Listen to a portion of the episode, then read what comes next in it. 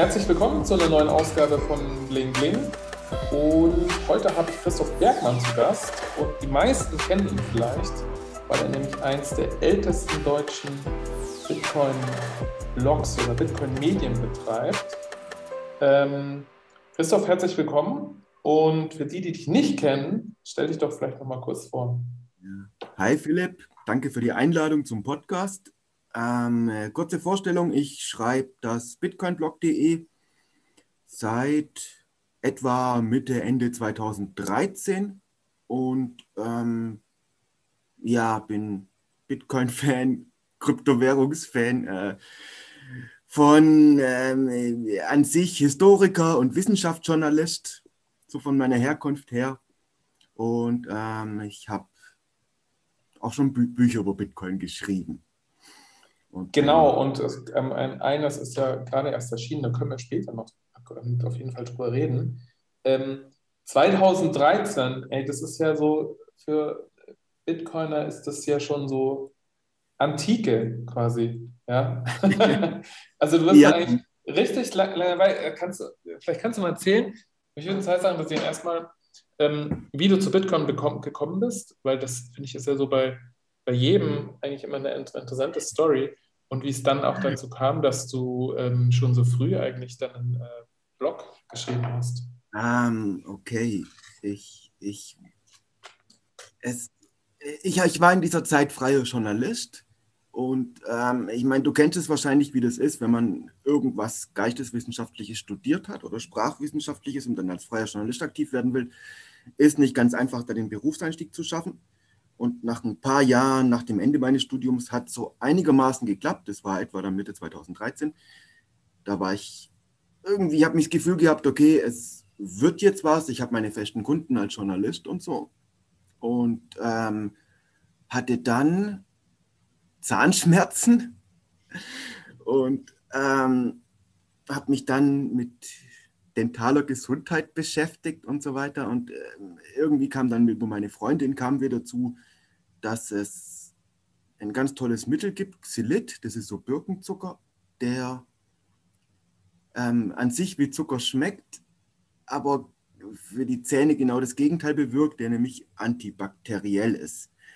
Und dass es so ein Geheimtipp ist, ähm, äh, Xylit in Kaffee zu machen anstatt Zucker, um die Zahngesundheit zu fördern. Wie heißt das Zeug? Xylit? Xylit. XYLIT, okay. auch als Birkenzucker bekannt und so. Also okay. ähm, ist ein super.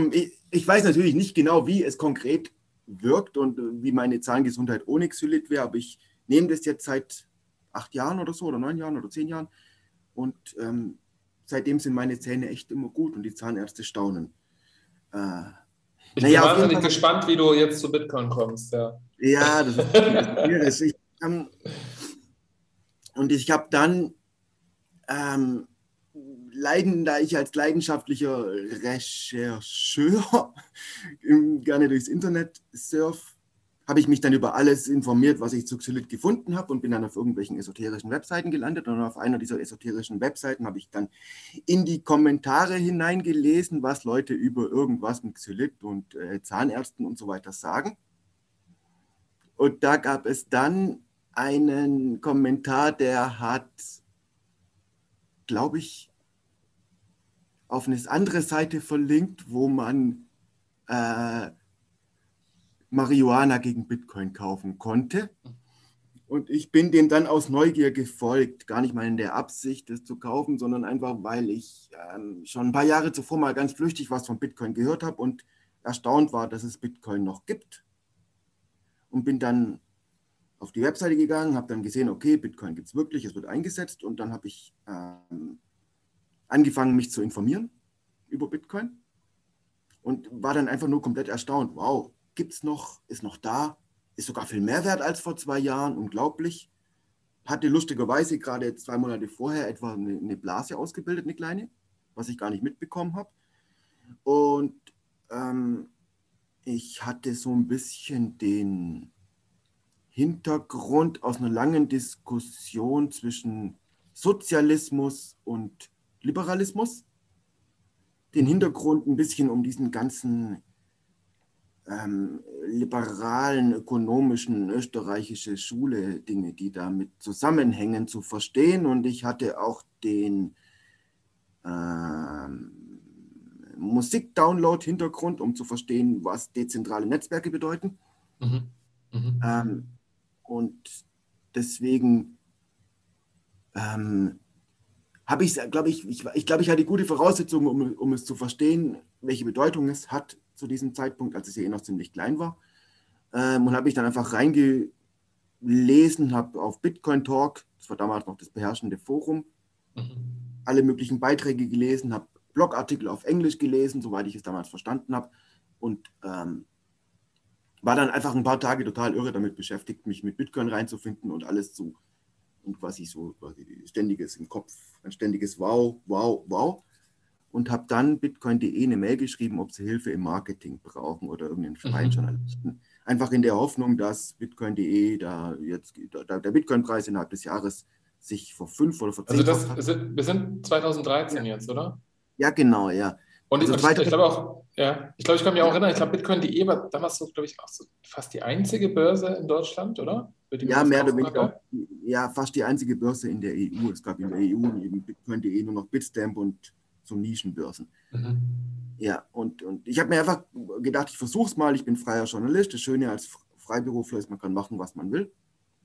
Und dann habe ich sie einfach nur auf zu gut Glück gefragt, ob sie Hilfe brauchen. Und der Chef damals, Oliver Flasskemper, hat mir gleich einen Tag später zurückgeschrieben und gemeint, sie brauchen einen Blogger, da mhm. es in Deutschland noch kein Bitcoin-Magazin gibt. Und so kam eins zum anderen und ich wurde Blogger für bitcoin.de. Und, und äh, du machst das eigentlich, äh, muss man sich das vorstellen, das ist hauptberuflich oder wie ist das? Ähm, ja, also das, es fing damit an, dass ich mehr oder weniger, glaube ich, als 30%-Job gemacht habe und dann kam Ende 2013 und dann wurde Bitcoin.de profitabel und äh, Bitcoin wurde größer, als jetzt jeder erwartet hätte von uns. Und ab da an wurde es dann langsam zum Vollzeit oder zum 50, 60, 70 Prozent Job. Also nicht ganz Vollzeit, ich bin weiterhin Freiberufler, ich habe noch andere Auftraggeber, aber die haben sich jetzt halt einfach von dem, wie es damals war, von dem damaligen immer mehr halt in diesen Bitcoin-Krypto-Bereich hineingeschoben. Und ich habe auch irgendwann gemerkt, ich habe nochmal 2015 versucht, was anderes zu arbeiten, nebenher. Und so ein bisschen ähm, Marketing und Texte für ein anderes Startup zu machen, das nichts mit Krypto zu tun hat. Und ich habe da gemerkt, wie langweilig die Dinge sein können, wenn man aus dem Kryptobereich kommt. Ja, ja. Ich meine, also zumindest geht es mir so, dass das irgendwie das spannendste Thema ist, an dem man gerade arbeiten kann. Ja, ja du bist nicht allein, ja, ja. Ähm, wenn du so zurückschaust von 2013, also das ist jetzt Wahnsinn, das ist so, es ist eh schon lang her, aber in, in, in, in Bitcoin-Zeitrechnungen kommt es dann wirklich ganz lang her, wenn man so, das ist zwei Halvings, oder? Zwei Halvings vor, vorher. Hm, ja. Aber wir hatten 2020, äh, jetzt muss ich selber kurz rechnen, 2020 ja, ja, hatten wir das letzte Halving, bevor 2016. 20, genau. Okay, genau, zwei Halving. Und ähm, und, und auch zwei so krasse ähm, Halbzyklen, ne? Oder drei sogar fast. Ja? Das war, das war einmal, wo es auf 1200 ja. hochging. Genau, drei waren es, ja. Ja, drei, drei so Halbzyklen. Hey, wenn, du, wenn du so zurückdenkst, also kannst du so, würdest du sagen, jetzt ist die spannendste Zeit? Okay, jetzt ist immer extrem spannend, aber wenn du so zurückdenkst, was waren so für dich so, so wichtige Weg- und Scheidepunkte in der, in der Bitcoin-Entwicklung? Boah, ey, es ist wahnsinnig schwierig. Also, zu sagen. Hm, was war wichtig? Also zum Beispiel, wann, war, wann waren die, die, die Block Size Wars? Die waren so 2017 hat das richtig am Ja, die waren so 2015 ja. bis 2070, 17, ja. ja. Ich denke, die waren wichtig. Was war allgemein wichtig? Du, hm, ich weiß, ich weiß nicht, ob es so arg wichtig ist. Es gab im Herbst 2013 so einen Moment, als ähm, das FBI die Silk Road zugemacht hat. Ich weiß nicht, ob du die Geschichte kennst, das war dieser erste ja. Aber erzähl bitte nochmal. Und ähm, so die, die Stimmung ziemlich weit in dieser Zeit in den Foren war die, dass ähm, die Silk Road so die absolute Killer-App von Bitcoin ist. So, das war ein bisschen damals die, die, die, die Stimmung. Ähm, und also da war Bitcoin primär ähm, die Währung, um im Darknet Drogen, Drogen zu kaufen, ne? Genau, ja, das war damals noch relativ ein großer Teil. Es gab daneben noch ähm, so ein bisschen so Wildwest-Finanzen, wo man in Mining und Glücksspiel investieren konnte. Es war alles noch ziemlich wild und noch sehr im Graubereich. Ähm, und und, und ähm, dann ging eben die Silk Road zu und der Kurs ist kurz abgestürzt und alle hatten Panik, dass es jetzt zu Ende mit Bitcoin ist, so ein bisschen. Und, ähm, und kurz danach hat sich der Kurs erholt und es gab die ersten großen Investoren, die eingestiegen sind. Ich glaube, das war ein Meilenstein auf dem Weg da von Bitcoin, sich aus diesem Graumarkt, Schwarzmarkt, Drogen, Kriminalitätsgedöns heraus zu befreien und ein bisschen legitim zu werden. Und ähm, ja, andere, ich denke, das war ein relativ wichtiger Punkt. Ein, anderer wichtiger Punkt war wahrscheinlich die Gründung von Ethereum, die dieses ganze Spektrum von Blockchain-Technologie und was man mit Kryptowährungen machen kann, gewaltig erweitert hat. Ähm, dann gab es noch, ich weiß nicht, was war noch, was sind noch wichtige Teile? Ich denke, die Geburt von Stablecoins war ein extrem wichtiger Schritt. Also so wie Wann war das ungefähr? Oh, ich glaube 2017 auch so etwa. In der Zeit ging es los, aber nee, ja. früher. 2016, 2017 wurden sie groß. Hm. Hm, ja, was hatte ich, was hatte ich, also wenn du rückblickend zurückdenkst, so kannst du sagen, was dich emotional am meisten mitgenommen hat? Also wo du so ähm, gedacht hast, oh mein Gott, jetzt geht alles im Bach runter oder keine Ahnung oder. Ja. Ah, okay, so ein paar Dinge. Oh Gott, ja, viele eigentlich. Also das Ganze ist viel zu emotional für einen, also es hat mich oft viel, emotional viel mehr mitgenommen, als man es für einen Journalisten machen sollte.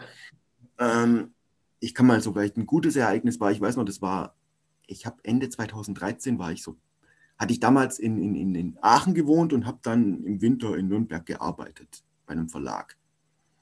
Und ich hatte dann nur ein uraltes Laptop dabei und einen ganz schlechten Internetanschluss in der Wohnung, wo ich da gelebt habe und hatte quasi meine ganzen Bitcoin-Wallets und alles auf dem PC in Aachen. Und dann kam diese Blase Ende 2013 und der Kurs ist explodiert und so weiter. Und ich dachte mir, oh nein, oh nein, ich will verkaufen, ich muss Bitcoins verkaufen, das wird bestimmt gleich wieder abstürzen.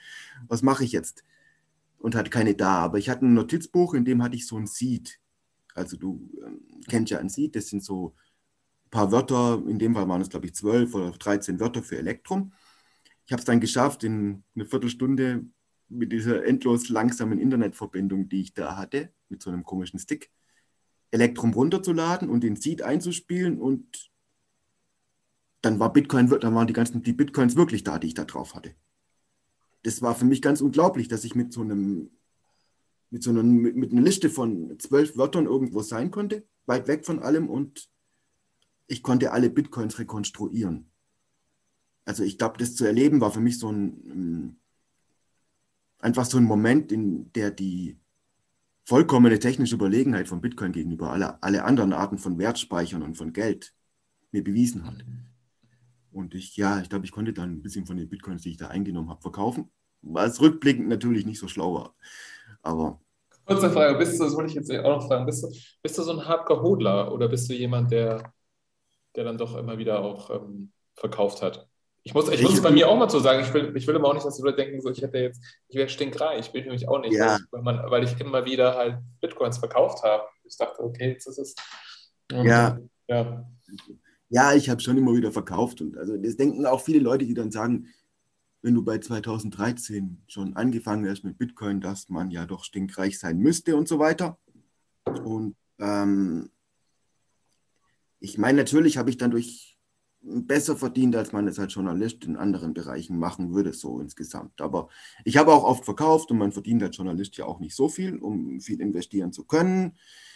Und ich habe all die Gelegenheiten, von denen ich eigentlich hätte wissen müssen, dass sie gut sind, schön verpasst. Also so Ethereum, ganz habe ich früh, hätte ich früh schon eigentlich darüber berichtet, aber ich habe es verpasst in meiner Ignoranz und Vorurteilsbefangenheit.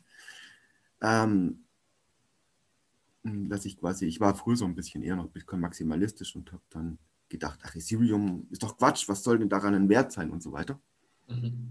Um es dann, als ich das dann später ausprobiert habe, habe ich gemerkt, was es für einen Wert hat.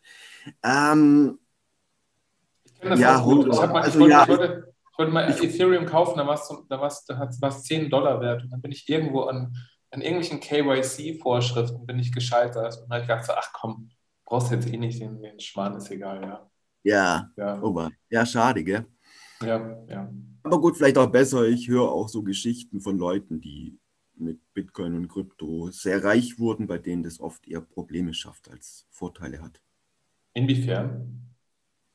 Also ich, äh, viele Leute werden halt wahnsinnig paranoid dadurch. Ähm, und ich habe auch schon von Berichten gehört von Leuten, die dann halt Probleme mit alten, die dann quasi, bei denen das Verhältnis zu alten Freunden zerrüttet wird, wenn man plötzlich so schnell so reich wird. Mhm. Und dann habe ich auch noch von anderen Leuten, die damit es quasi ein bisschen eher an die Öffentlichkeit tragen, gehört, dass sie dann Ärger mit, dass sie dann, es gibt einen, der hat, glaube ich, Ärger mit, der lebt in Afrika, in einem afrikanischen Land und hat dann Ärger mit Behörden bekommen, die ihn erpressen und so weiter. Ach, krass. Es zieht halt es, einfach Probleme an, denke ich.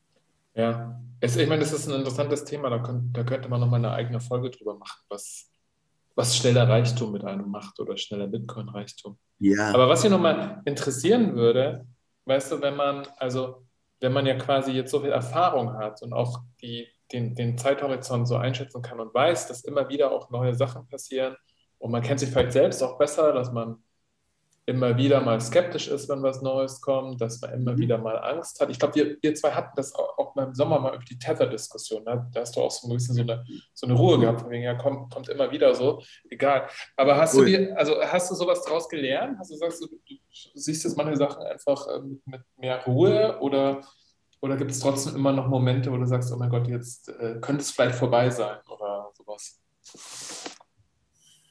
Ja, also, uh, das ist eine schwierige Frage ähm, auf der einen Seite hat man ja doch Geld drin und wo man Geld drin hat, ist es schwer, die Ruhe zu bewahren. Glaube ich, so immer in jeder Beziehung. Ähm, und so weiter. Und natürlich lässt es mich nicht kalt, wenn halt die, die, Preise abstürzen. Aber so generell, ja, ich habe eine gewisse Ruhe und vor allem ähm, habe ich das, was vielleicht in den letzten zwei Jahren meine große Erfahrung war, war die, dass ähm, ich ein gewisses, ein bisschen mehr Vertrauen in den Markt habe oder ein bisschen geduldiger akzeptiere, was der Markt sagt, anstatt was ich will. Also das ist vielleicht so ein bisschen für mich dieses Resultat von dieser ganzen Block-Size-Geschichte, die du ja schon erwähnt hast, indem ich lange mich darüber geärgert habe, dass Bitcoin sich nicht so entwickelt hat, wie ich es wollte oder wie ich es mir vorgestellt habe oder gewünscht habe oder wie es für mich sinnvoll erschien und mich dann eben mit Bitcoin Cash und Bitcoin SV beschäftigt habe, die diese Art, die, die mir eigentlich sinnvoll erschienen wäre, umgesetzt haben, aber damit halt eben einfach keinen Erfolg hatten. Und irgendwann kam der Moment, dass ich dann akzeptiert habe, okay, hat nicht funktioniert, ich ähm, aber ich werde deswegen jetzt nicht die Währungsrevolution verpassen, weil es nicht so läuft, wie ich will. Ich, ich gucke einfach zu, wie es passiert und ziehe mich da ein bisschen mein eigenes Urteil daraus zurück. Es passiert, wie es passiert. Und, ähm, und nicht, Kannst du für jemanden, der, der, der, das, der jünger ist und der erst viel später eingestiegen ist, ähm, so möglichst kurz und knapp erklären, was, was damals passiert ist und, und was du für richtig gehalten hast und warum? Ja, ich versuche es. Kurz, kurz ist natürlich äh, nicht so einfach bei der Sache. Also, die Blockchain ist eine Kette von Blöcken und in jeden Block werden Transaktionen reingepackt und im Protokoll hat jeder Block eine maximale Größe in Megabyte, was bedeutet, dass nur eine gewisse Anzahl von Transaktionen in einen Block passt. Diese Größe war ein Megabyte, was von Satoshi irgendwann 2010 festgelegt wurde aber mit der expliziten und nicht interpretierbaren, meiner Meinung nach, Feststellung, dass man sie, wenn man dem Limit nahe kommt, erhöhen kann oder das Limit einfach fallen lassen kann, mhm. wenn die Software auch reifer ist und so. Und ähm, irgendwann 2014, 2015 wurden dann Blöcke 250, 300, 400 Kilobyte groß in Extremzeiten und da das Erhöhen des Limits nicht ganz einfach war, begann da die Diskussion, wie man es erhöhen kann. Und so wie ich es damals verstanden habe, war im Forum bei allen der absolute Konsens, dass man dieses Limit erhöhen würde, damit das Transaktionsvolumen von Bitcoin weiter wachsen kann. Mhm. Also ein 1 Megabyte Limit entsprach maximal sieben Transaktionen je Sekunde. Und mhm. ich denke, man muss nicht viel darüber reden, dass sieben Transaktionen je Sekunde nicht so viel sind. Vor allem, wenn man dann jetzt drüber überlegt. Wie viel macht Visa in der Sekunde? 40.000 oder irgendwie sowas? Ja, also ich glaube nicht ganz 40.000, aber es geht schon in die Tausende. Mhm. Und die Idee war damals auch, ähm, dass Bitcoin quasi, also einen, äh, damals hat man Bitcoin vor allem noch als Payment Network verstanden, ne? oder da wollte man hin, ja. man wollte quasi direkt Visa oder sowas Konkurrenz machen. Ja, genau, genau. Und ich habe in der Zeit auch hin und wieder mit Mikrotransaktionen experimentiert, sodass man Artikel runterladen konnte und so weiter. Da gab es damals noch ganz interessante Anwendungen, so quasi laden Datei hoch und verlangen Geld dafür, dass jemand sie runterlädt und so weiter. Hm, ja, aber wie sich dann gezeigt hat, gab es dazu überhaupt keinen Konsens, vor allem nicht bei den Bitcoin Core-Entwicklern. Zwar hat der damalige Leiter, Gavin Andreessen, war ein mhm. vehementer Befürworter das Limit aufzuheben. Aber es gab eine ganze Reihe von Entwicklern bei ähm, Bitcoin, die, für die das Limit ein essentieller Teil von Bitcoin war, mit der Begründung, dass Bitcoin das Wichtigste an Bitcoin die Dezentralität ist. Und die Dezentralität beruht darauf, dass jeder einen Full Node laufen lassen kann. Mhm. Mhm. Also quasi jeder kann sich die gesamte Blockchain runterladen und ähm, ein vollständiger Knoten im Netzwerk sein, was dann natürlich, je einfacher geht, geht desto kleiner die Blockzeit, die Blockchain ist. Also heute sind es 200 Gigabyte oder so, vielleicht auch ein bisschen mehr, vielleicht auch 250. Aber natürlich merkt man dann, wenn es ein, Terabyte wäre, würde es natürlich viel länger dauern, um ein Fullnode zu starten und auch das ganze Datenvolumen, das durchs Internet fließen muss und die Validierungen, die eine CPU machen muss, sind viel höher.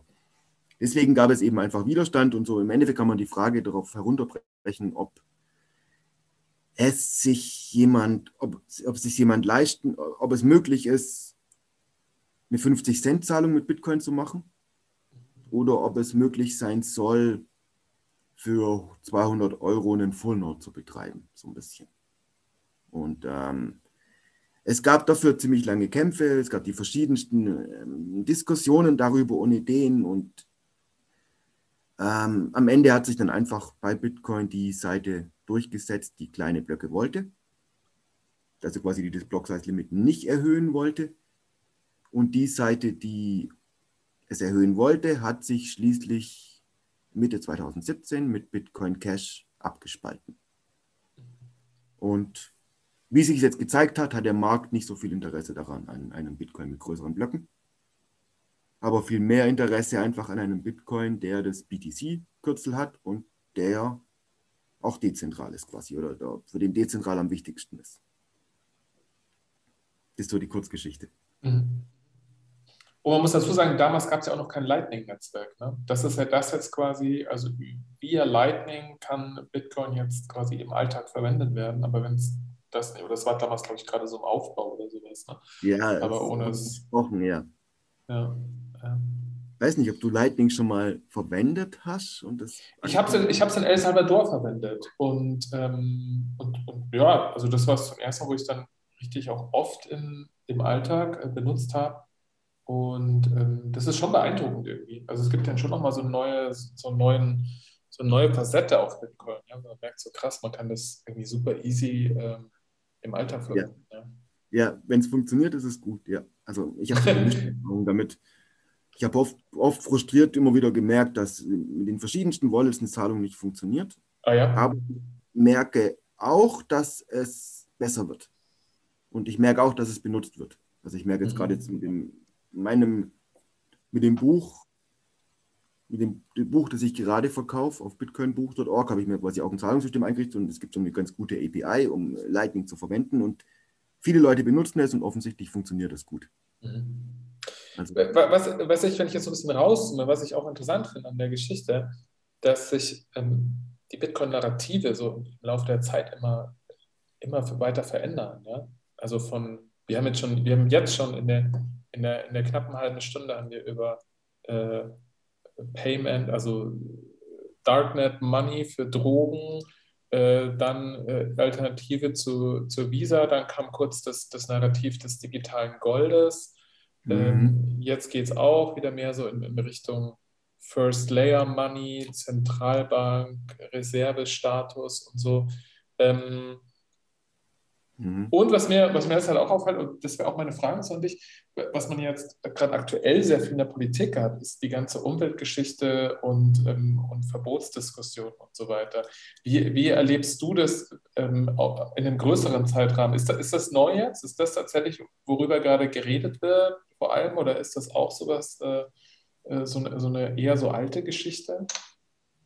Ich würde sagen, diese Umwelt- und äh, Stromverschwendungs, der Narrativ, die, die, diese, diese Klage ist schon lange da. Also mhm. seit ich mich mit Bitcoin beschäftige, gibt es die Klage, dass Proof of Work viel Energie verbraucht. Letzten Endes war diese Idee schon äh, die Kritik, dass Proof of Work energieintensiv ist, war schon vor Bitcoin da, wenn man so sieht. Also es gab schon in den 90ern Überlegungen über so eine Art von digitalem Geld, das durch Rechenleistung erzeugt wird. Ähm, und ich und, und es wurde auch damals schon kritisiert, dass wenn man ein Äquivalent von Rechenzyklen verbrennt quasi, um den Dollarwert zu erschaffen, würde man irgendwann, wenn man die ganze Weltökonomie mit Dollar, mit digitalen Dollar versorgen würde, müsste man quasi das Äquivalent der Weltökonomie in Rechenleistung, in Strom verbrennen. Und dass es nicht nachhaltig wäre. Weswegen schon, also damals, lange vor Bitcoin, vorgeschlagen wurde, eine degressive, ist glaube ich das richtige Wort, degressive Geldschöpfung zu machen. Also das ist eine abnehmende Geldschöpfung. So wie man es jetzt heute kennt bei Bitcoin. Mhm. Also was ich ganz interessant finde, weil diese, ähm, weil die Idee, die äh, Geldschöpfung im Laufe der Zeit ausfließen zu lassen, möglicherweise gar nicht mit der, gar nicht das Ziel hat, ein digitales Gold zu erschaffen, sondern ein, ähm, ein Proof of Work Geld zu kreieren, das eben nicht so viel Strom verbraucht in der Erzeugung. Also wenn du dir jetzt vorstellst, wenn wir jetzt heute beim heutigen Wert von Bitcoin einen Block Reward von noch 50 Bitcoin hätten wie am Anfang, wäre der Stromverbrauch von Bitcoin eben viermal so hoch, wie er heute ist. Mhm. mhm. Sechsmal? Achtmal? er wäre auf jeden Fall massiv höher als heute. Kannst du kurz nochmal erklären, weil dann würde, also der wäre der Reward, also es wäre so viel attraktiver, Bitcoin zu meinen, dass es viel mehr Leute machen würden, oder? Ja, genau. Also ich meine im Endeffekt, wenn der Block Reward 50 Bitcoin beträgt, anstatt 6,5 Bitcoins, ähm, kann man natürlich ins Mining 50, eine entsprechend höhere Summe Geld reinstecken, mhm. was auch bedeuten würde, dass man eben einfach eine höhere Stromrechnung in Kauf nimmt mhm. und mehr Strom reinbaut, reinsteckt. Mhm. Ähm, du sagst, dass die Debatte schon alt ist und die Kritik daran. Aber es scheint ja doch recht neu gerade, dass es so viel politische Aufmerksamkeit bekommt, oder? Das, oder, hast du das, ja. gab es das vor Jahren auch schon? Nee, nicht in dem Art. Ich denke, das ist einfach eine Sache, dass halt Bitcoin generell eine höhere Aufmerksamkeit genießt gerade. Und auch, dass das Thema Klimawandel vermutlich auch heute eine höhere Aufmerksamkeit als vor fünf oder acht Jahren genießt. Mhm. Würde ich sagen. Mhm. Das ist mehr so ein genereller Trend und ähm, es wird hier auch einfach, ist mein Eindruck so ein bisschen, dass oft von einer eher linken Seite oder von der Seite der Bitcoin-Kritiker, die, die ähm, Bitcoin eher geldpolitisch oder ökonomisch ablehnen äh, oder generell bestreiten, dass Bitcoin irgendeinen Sinn hat, was es ja auch noch gibt, ähm, mhm. dass die das dann die Klimadebatte vorschieben einfach. Weil es halt. Das hängt ja auch zusammen, wenn du, wenn man natürlich sagt, äh, Bitcoin äh, äh, man braucht kein deflationäres oder dezentrales Geld, dann, ist, dann empfindet man es natürlich als massive Verschwendung, was da passiert. Ja. Genau, eben, eben das viel mehr. Also klar, wenn man halt eben sagt, ja, man braucht es nicht, man braucht kein, man braucht kein autonomes Geld, man braucht kein deflationäres Geld, man braucht kein dezentrales Geld, Euro ist super, Dollar ist super, Banken sind super, PayPal ist super, Kreditkarten sind super, mehr braucht man nicht, dann ähm, ist natürlich Quatsch, wenn man noch so viel Strom äh, rauswirft mhm. und so weiter. Mhm. Mhm. Weil ich da immer denke, dass es ist ja nicht so, dass jetzt irgendjemand, äh, eine einzelne Partei sagt, wir machen das, sondern es ist ja auch wieder so ein Marktvorgang. Es, der Wert von Bitcoin kommt ja daher, dass der Markt ganz offensichtlich darin einen Nutzen sieht. Also. Ja. Und also das, das, äh, das finde das find ich auch mal natürlich das Argument jetzt zu sagen, ähm, das braucht man ja gar nicht. Und sagen, naja, anscheinend sind sehr viele Leute anderer Meinung, dass man es sehr wohl braucht. Genau, deswegen ja, und ich denke, da, deswegen ist dann oft auch dahinter auch so eine gewisse Marktfeindlichkeit, wenn man dann anfängt. Mhm.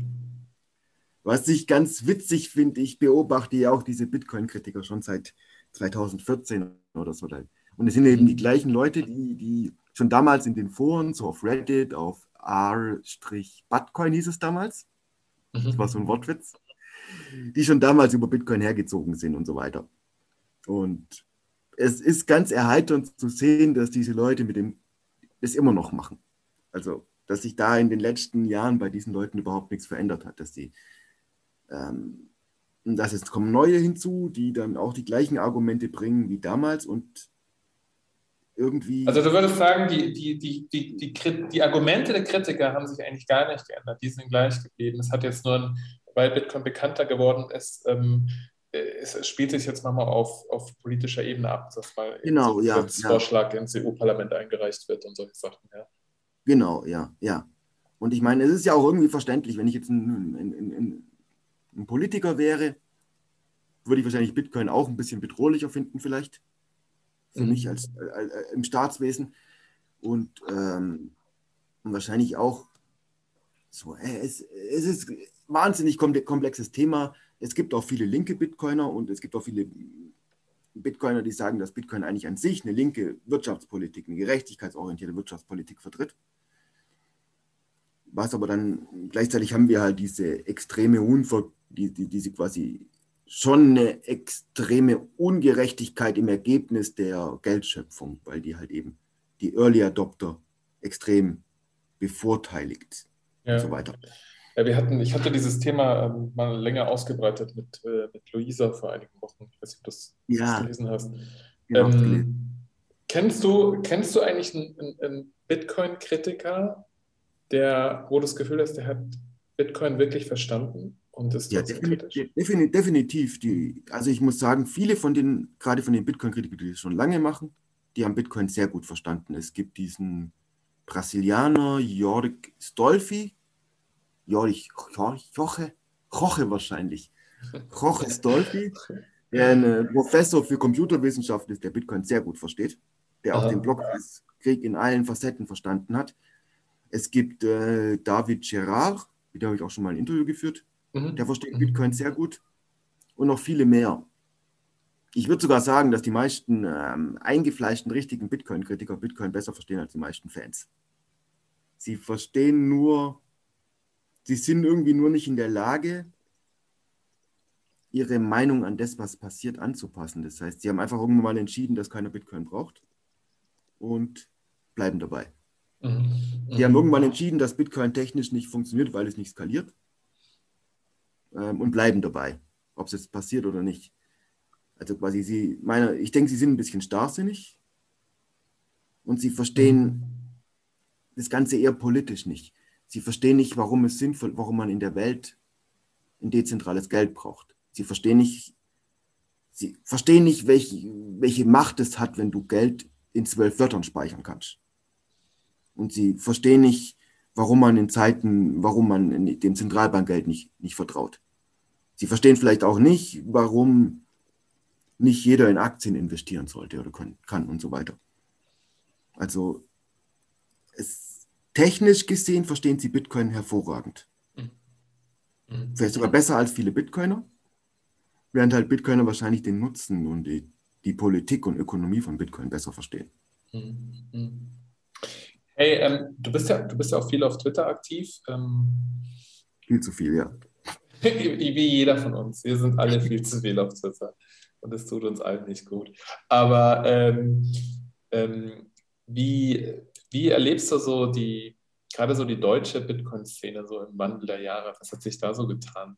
Ist, wann ist das? Ich, ich persönlich bin da auch erst spät dazugekommen, also mit, mit Twitter. Ich nutze Twitter erst mhm. so seit zwei Jahren so recht aktiv. Ah, okay. Obwohl ich irgendwie seit, seit 2009 ein Konto habe, aber oh. ich habe das einfach nicht, ja, ich einfach nicht genutzt. Aber wie, ähm, wie hast du das so, wie hast du das so erlebt? Boah, ich benutze es, also ich habe äh, zwar mit dem Blog ganz früh schon einen Twitter-Account gehabt, aber einfach nur, um die Artikel zu posten und so richtig aktiv wurde ich auch erst 2016 oder so, glaube ich. Ähm, wie erlebe ich es? Die Twitters, die, die Bitcoin-Szene auf Twitter. Ähm, ich finde sie relativ divers. Es gibt im, im deutschen Krypto-Twitter diverse Stimmen. Ich finde sie für mich, um Themen zu recherchieren, extrem nützlich. Wenn man mal ein bisschen da drin ist, weil alles, was man, ähm, alles, was man, was wichtig ist, wird sofort, kommt dann irgendwie, strömt sofort auf einen zu über Krypto-Twitter. Mhm. Ich finde es auch sehr nützlich, um mit Artikeln was zu erreichen und auch um Diskussionen zu führen und im generellen finde ich mittlerweile ist das Klima dort sehr freundlich. Es war eine Zeit lang in den ganzen Block-Size-Kriegen und so weiter äh, relativ feindselig und relativ es war ziemlich kriegerisch. Also ich war dann auch nicht so, ich habe mich da mit ein paar Leuten gestritten und hatten heftige Diskussionen, aber wir haben es immer geschafft, auf einer sachlichen Ebene zu bleiben mit den meisten. Und ich habe es im englischen Raum mitbekommen da wurde Twitter eine Zeit ziemlich früh, ziemlich stark von Trollen missbraucht. Aber insgesamt finde ich das Klima heute dort recht, dort recht gut und recht konstruktiv, so würde ich sagen. Das finde ich auch eine interessante Perspektive, weil viele Leute beschweren sich immer noch über die Bitcoin-Maximalisten oder die toxischen, die toxischen Maximalisten. Vielleicht blocken die mich auch alle und ich krieg's gar nicht mehr mit. Oder ich block sie, ich weiß es nicht, wie das, wie das liegt. Aber man kann schon sagen, oder dass so seit 2020 ungefähr gab es so eine Explosion an Twitter-Accounts und Podcasts und Medien. Den Bling ist ja auch erst so seit der Zeit ja. eigentlich entstanden, oder? Ja, ich würde schon sagen, ja. Also gerade Podcasts sind ja explodiert in den letzten Jahren, habe ich den mhm. Eindruck. Mhm. Die waren früher eigentlich, als ich angefangen habe mit diesen ganzen Internet-Medien-Sachen, waren die noch gar nicht, hatten die noch gar keine Bedeutung. Ja. Hey, und ähm, du hast gerade ein Buch ähm, geschrieben und veröffentlicht. Ähm, worum geht es da im Großen und Ganzen?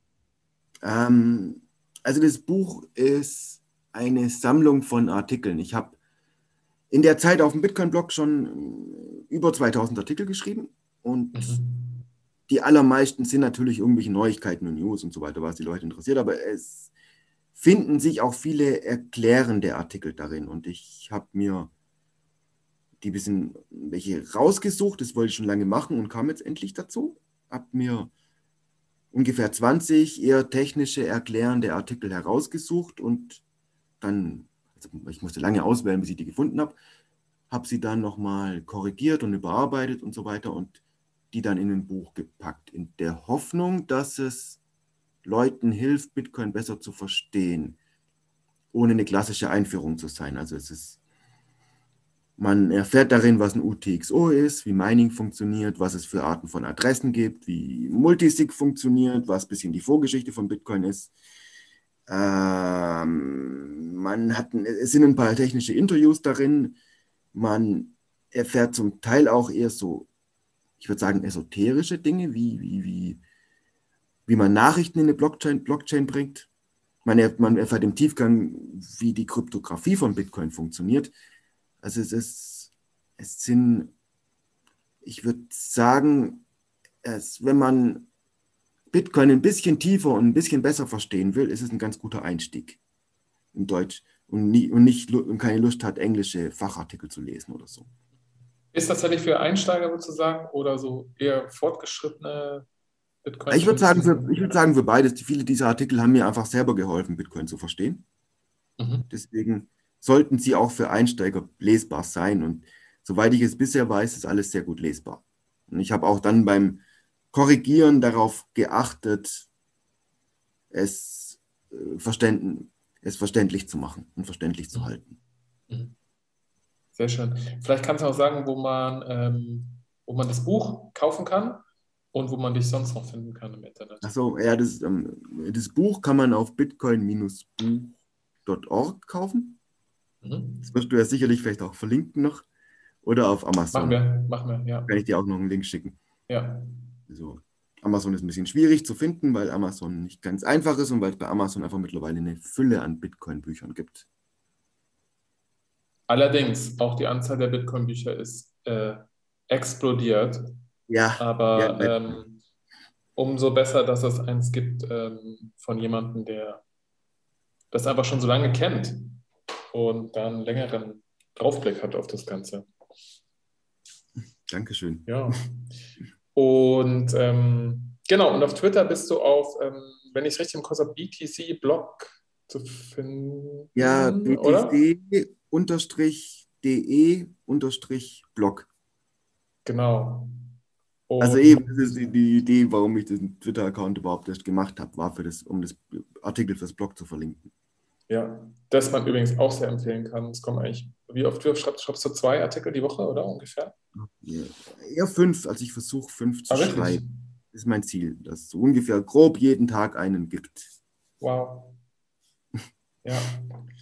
Sehr schön, Herr Christoph. Vielen, vielen Dank, dass du im Podcast warst. Das hat mich sehr gefreut. Ja. Und, ähm, Danke, dass ich da ja, sein konnte. Alles Gute. Okay, vielen Dank. Ja, dir auch.